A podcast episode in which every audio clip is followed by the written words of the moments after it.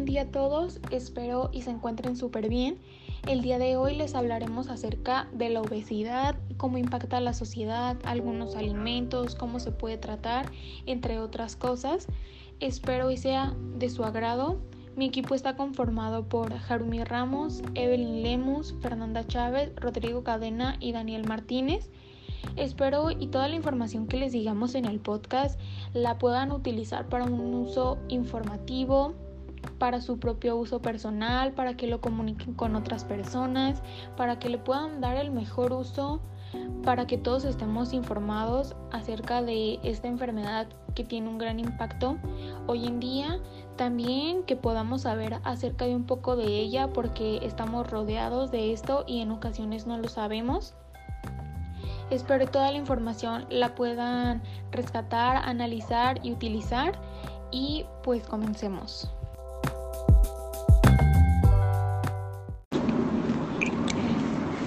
Para empezar, la obesidad se define como una acumulación anormal o excesiva de grasa que puede ser perjudicial para la salud. Una forma simple de medir la obesidad es el índice de masa corporal. Esto es el peso de una persona en kilogramos dividido por el cuadrado de la talla en metros. Una persona con un índice de masa corporal igual o superior a 30 es considerada obesa y con un índice de masa corporal igual o superior a 25 es considerada con sobrepeso.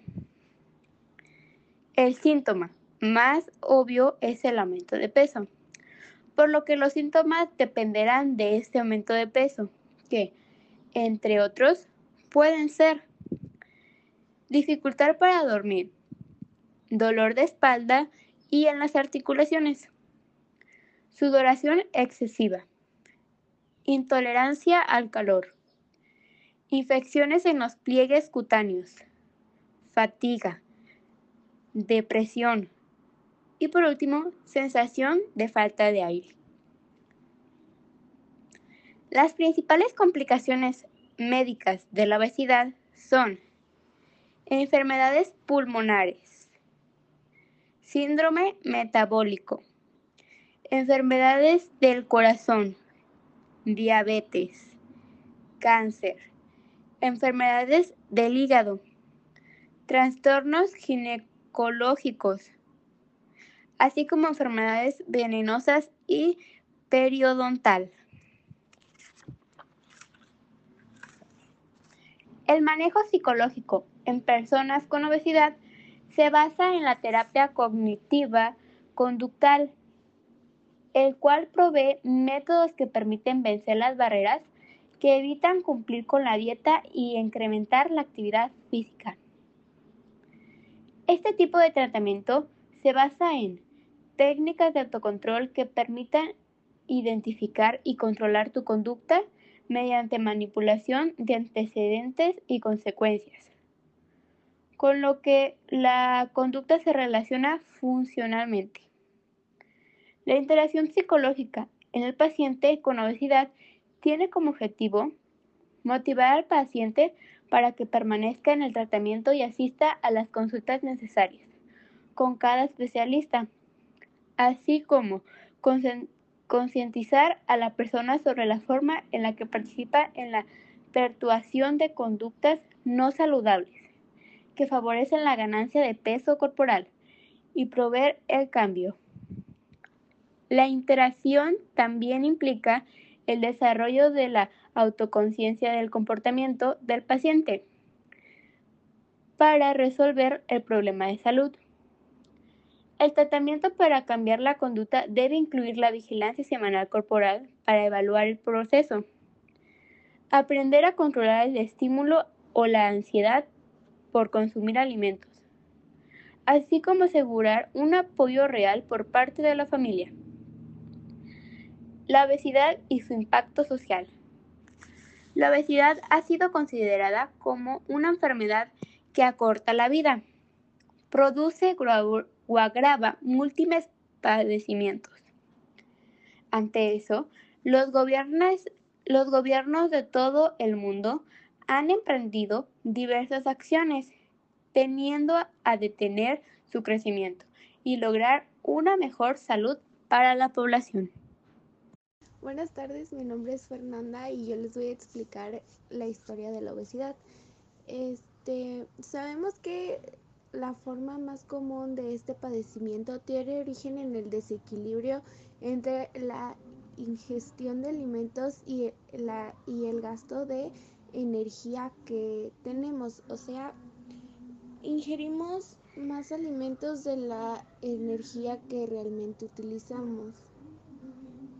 Entonces, para equilibrar esto debemos de hacer ejercicio.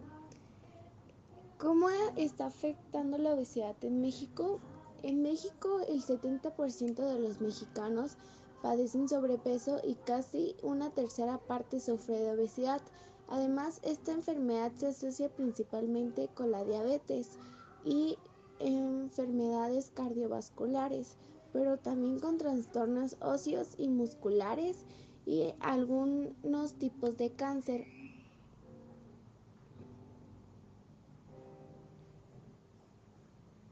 Em, ¿Cuál es el origen de la obesidad de los niños? La causa de la obesidad infantil puede ser, un puede ser el origen interno o externo.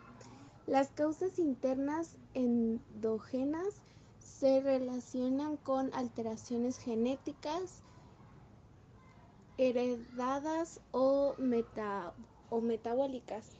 Las causas externas exógenas son mucho más frecuentes y simples, o sea, es más como este, por las externas son más por consumir comida chatarra, este, no hacer ejercicio, no, no es que para no contraer obesidad tengas que hacer ejercicio, solamente que tienes que ejercitarte una cierta parte de la semana, por lo menos una hora o menos de una hora, pero si te tienes que ejercitar por lo menos tres veces a la semana para poder mantener tu cuerpo sano y pues liberar o soltar todo aquello que comiste de más, podría decirse. ¿Cómo se, ¿Qué se ha hecho para combatir la obesidad en México? Para erradicar este, este, este problema de salud en la población joven, donde México sigue ocupando el primer lugar a nivel nacional. O sea, ¿a qué nos referimos a esto?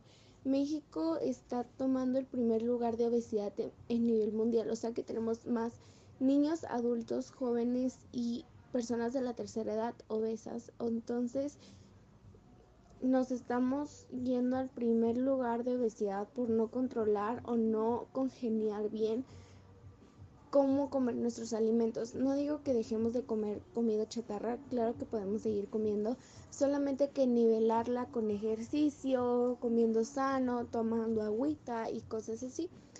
Entonces, recomendando, recomiendo, recomiendo que los padres procuren la alimentación saludable, evitar refrescos y productos chatarra que la actividad física vaya más allá de una caminata porque no es suficiente para bajar de peso. Entonces, ¿qué podemos hacer si la caminata no nos funciona como para bajar de peso? Podemos implementar, o sea, sí podemos hacer la caminata, podemos implementar, no sé, ejercicios como abdominales, sentadillas, lagartijas, que eso nos ayuda a sudar, entonces estamos sudando lo que estamos sudando y el sudor nos da como una congeniación de que nos está funcionando el ejercicio. Este, en caso de que tú nada más quieras ir a caminar, puedes caminar un cierto tiempo para que te funcione la caminata. Si en tu casa tienen elíptica, puedes hacer elíptica, no sé, 10, 15 minutos y eso te va a ayudar a ti para para, la, para poder bajar de peso y mantenerte o mantenerte en tu peso adecuado. ¿Qué, la, ¿Qué alimentación causa la obesidad infantil? La dieta inadecuada es una de las que más ocasiona la obesidad infantil en los niños. La mayoría de los niños con sobrepeso y obesidad siguen una dieta hipercalórica, en, lo que, en la que hay un exceso de alimentos ricos en grasas, en grasas y azúcares, alimentos precocinados y de comida rápida, escasez, escasez de frutas y verduras, comidas grasientas y uso extremo de aceite a la hora de cocinar.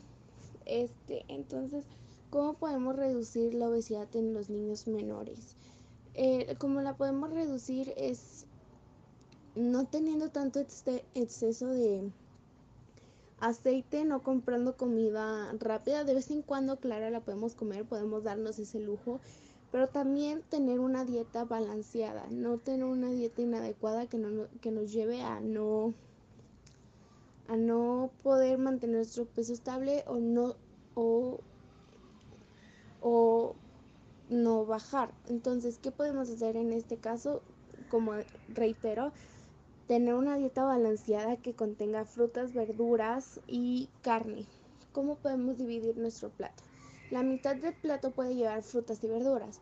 Un cuarto del plato del plato debe, debe de llevar carnes y el otro cuarto del plato debe llevar carbohidratos que nos va a ayudar para balancear nuestra comida. Entonces, bueno, esto fue todo de mi parte. Espero que les haya gustado y pues los mando con mi siguiente compañero. Hola, yo soy Daniel y voy a explicar acerca de cómo afecta la obesidad al cuerpo humano.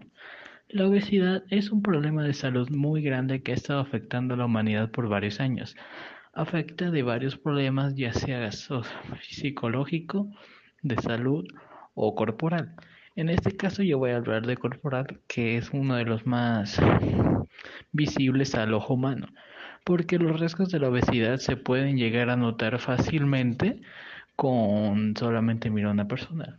Ya tal vez sea el crecimiento de masa corporal, el aumento de peso, etcétera esto causa el exceso de grasas que se acumulan por todo el cuerpo y hacen que el cuerpo, como no puedes almacenar tanta grasa, lo empiece a abordar por todo el cuerpo, haciendo que el cuerpo tenga una extensión que sea pura grasa. Y por eso se distingue a las personas que tienen obesidad por tener partes de su cuerpo más extensas que otra como el estómago o la cara, como ya había dicho. La primera obra de arte que se hizo a partir de la obesidad, que lo hizo Widdelford, fue la Venus, una, un retrato que se había hecho a base de una mujer con obesidad mórbida. En estos tipos de casos, se podría decir que la obesidad ya ha estado presente, incluso muchas personas llegan a interpretarlo como una manera de, buena o bella de verlo, o hay personas que lo interpretan como una de mala marinera, porque normalmente una persona que tiene obesidad se mira al espejo y dice, no, estoy muy gordo. Y pues normalmente intentan recurrir a métodos para no verse así.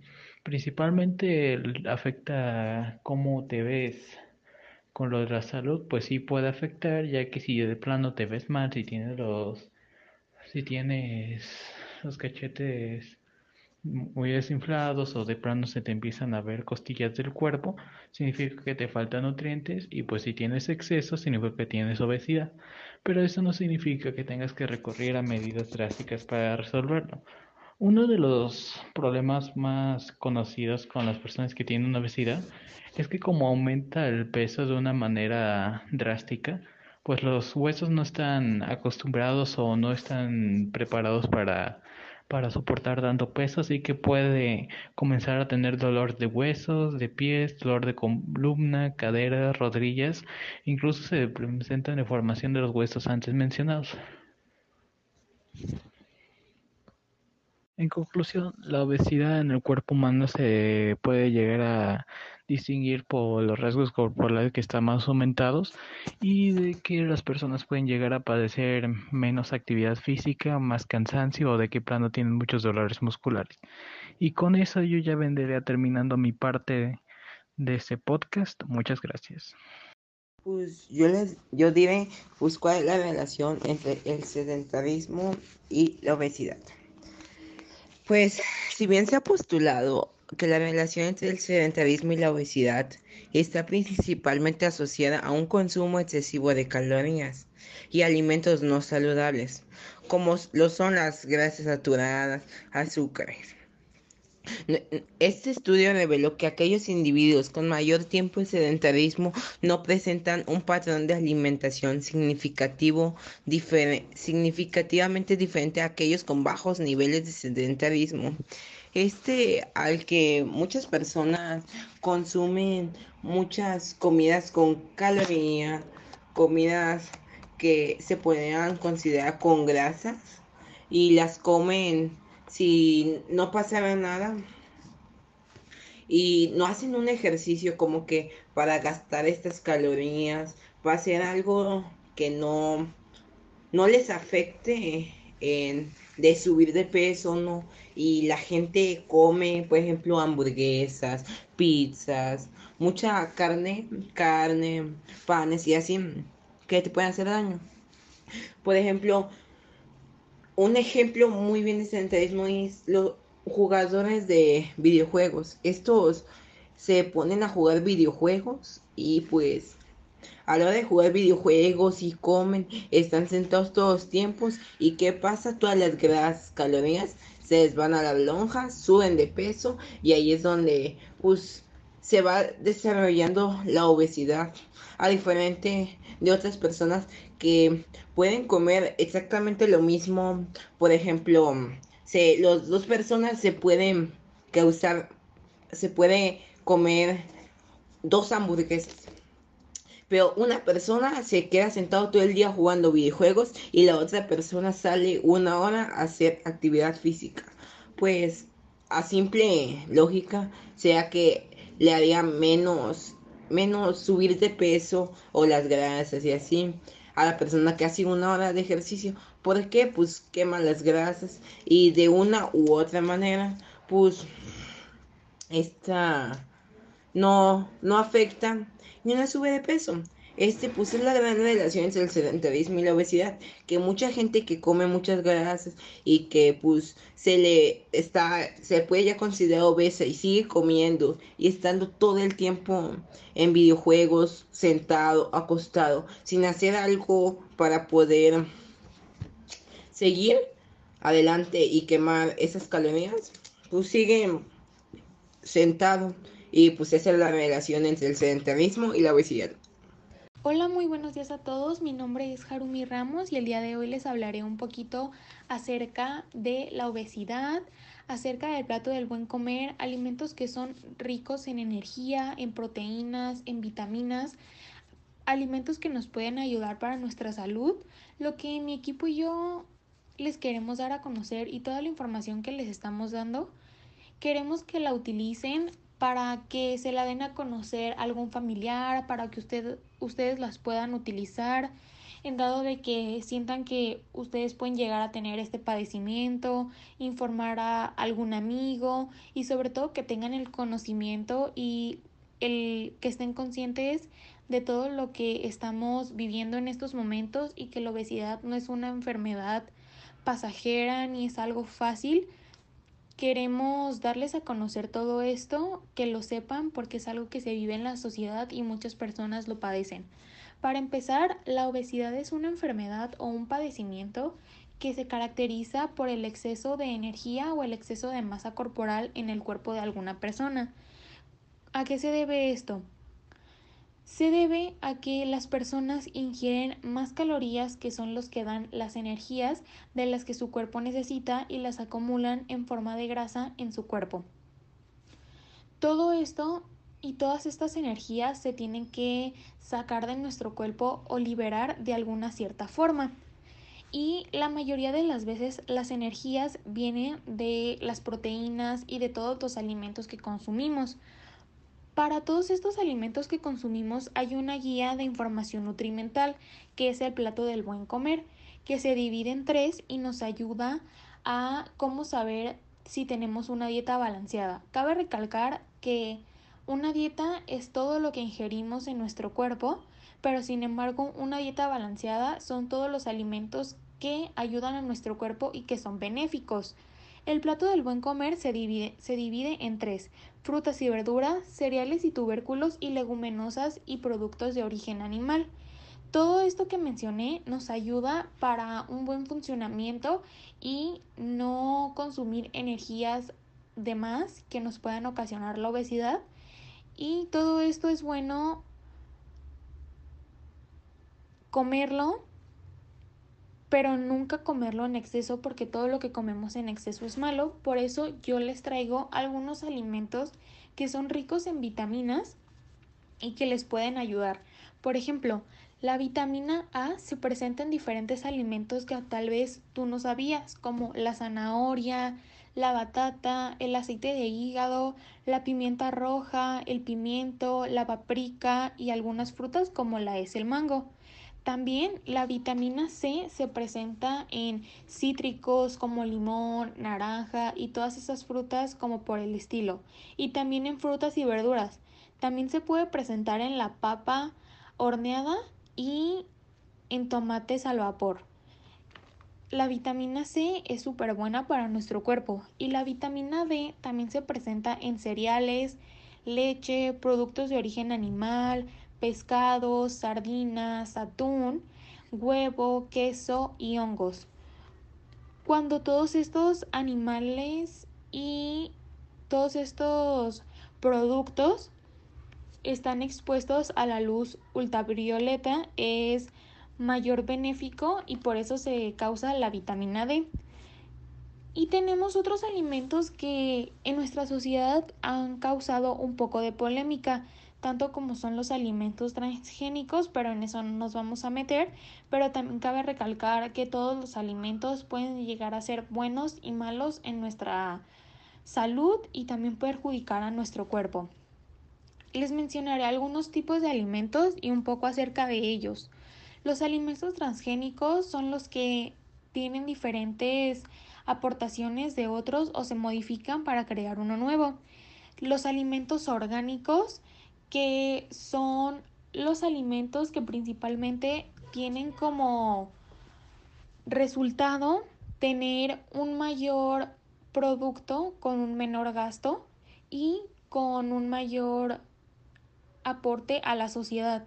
Los alimentos energéticos son todos aquellos como las fibras, la avena, las legumbres y todos esos alimentos que nos traen gran aporte a nuestro cuerpo y también los alimentos energéticos como son las bebidas azucaradas, las bebidas para proteínas, para personas que hacen mucho ejercicio, pero ese es otro tema que también es algo que nosotros debemos de cuidar porque si no puede ocasionar la obesidad.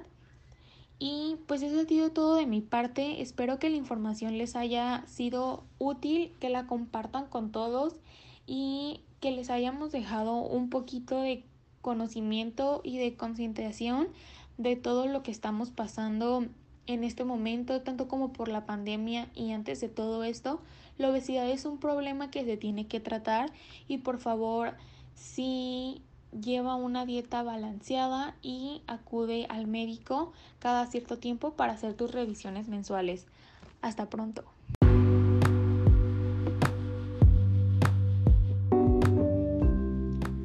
Hasta aquí ha llegado nuestro programa. Muchas gracias por su atención.